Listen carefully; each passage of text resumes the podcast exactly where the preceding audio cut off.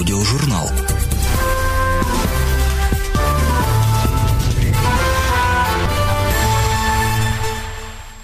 Писатель, которого называют величайшим в европейской культуре первой половины XIX века, к своим творениям относился без пиетета.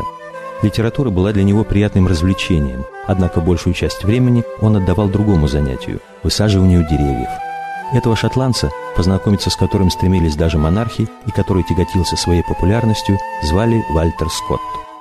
Он родился 15 августа 1771 года в Эдинбурге – его отец был хорошим адвокатом, имел богатую клиентуру, но в силу излишней мягкости и честности не сумел нажить состояние. Мать Вальтера была дочерью профессора медицины Джона Резерфорда.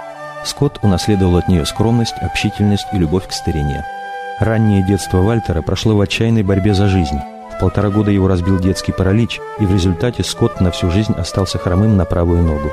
Надеясь, что ребенку поможет загородный воздух, его отправили на ферму к деду – Здесь мальчик впервые услышал народные песни и легенды, которые пробудили в нем интерес к истории.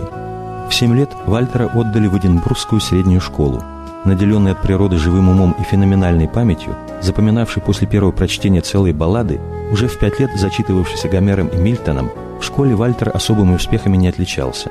Он ненавидел это учебное заведение, где приходилось по приказу выполнять постылые уроки.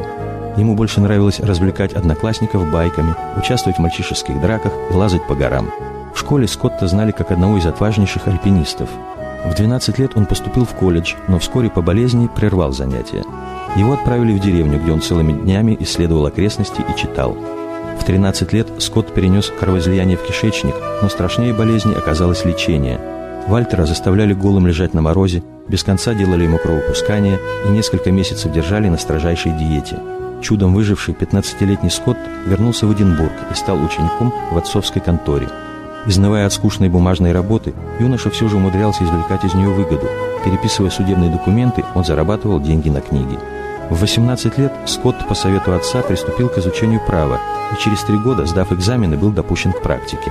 Скоро он приобрел популярность у законников, но не как адвокат, а как отличный рассказчик и знаток древностей. Все свободное время Скотта уходило на посещение исторических мест, собирание баллад, участие в раскопках и сочинение стихов. В 20 лет Скотт серьезно влюбился в 15-летнюю Вильямину Белшес, дочь известного в городе адвоката.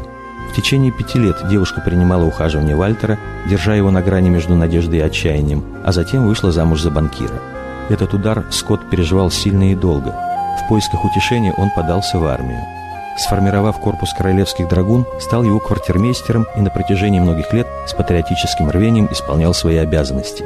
В 26 лет Скотт познакомился с Шарлоттой Шарпантье, француженкой с английским воспитанием. Его привлекали веселость и живость девушки, ее же покорило умение Вальтера позабавить. 24 декабря 1797 года они обвенчались, и хотя их браку, по словам Скотта, не доставало самозабвенного любовного пыла, они прожили в счастливом согласии три десятка лет. В первый год супружества Вальтер едва обеспечивал семью, его гонорары были низкими, а круг клиентов узким. К нему редко обращались, поскольку все знали, что голова Скотта забита не делами, а стихами. Но чуть позднее он получил доходное место главного судьи графства, а с 1802 года приносить прибыль стали его литературные труды. Скотт выпустил три тома песен шотландской границы, которые собирал на протяжении десяти лет. В 1805 опубликовал первую собственную поэму «Песнь последнего менестреля», которая вмиг сделала его знаменитым во всей Европе. Каждое следующее произведение увеличивало славу поэта и содержание его кошелька.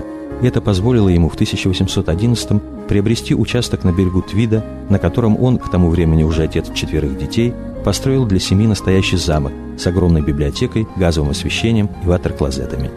В 1814 в свет вышел роман Уэверли. На титульном листе имя автора не значилось, и публика стала называть его «Великим инкогнито». За последующие 12 лет автор Уэверли выпустил 26 романов.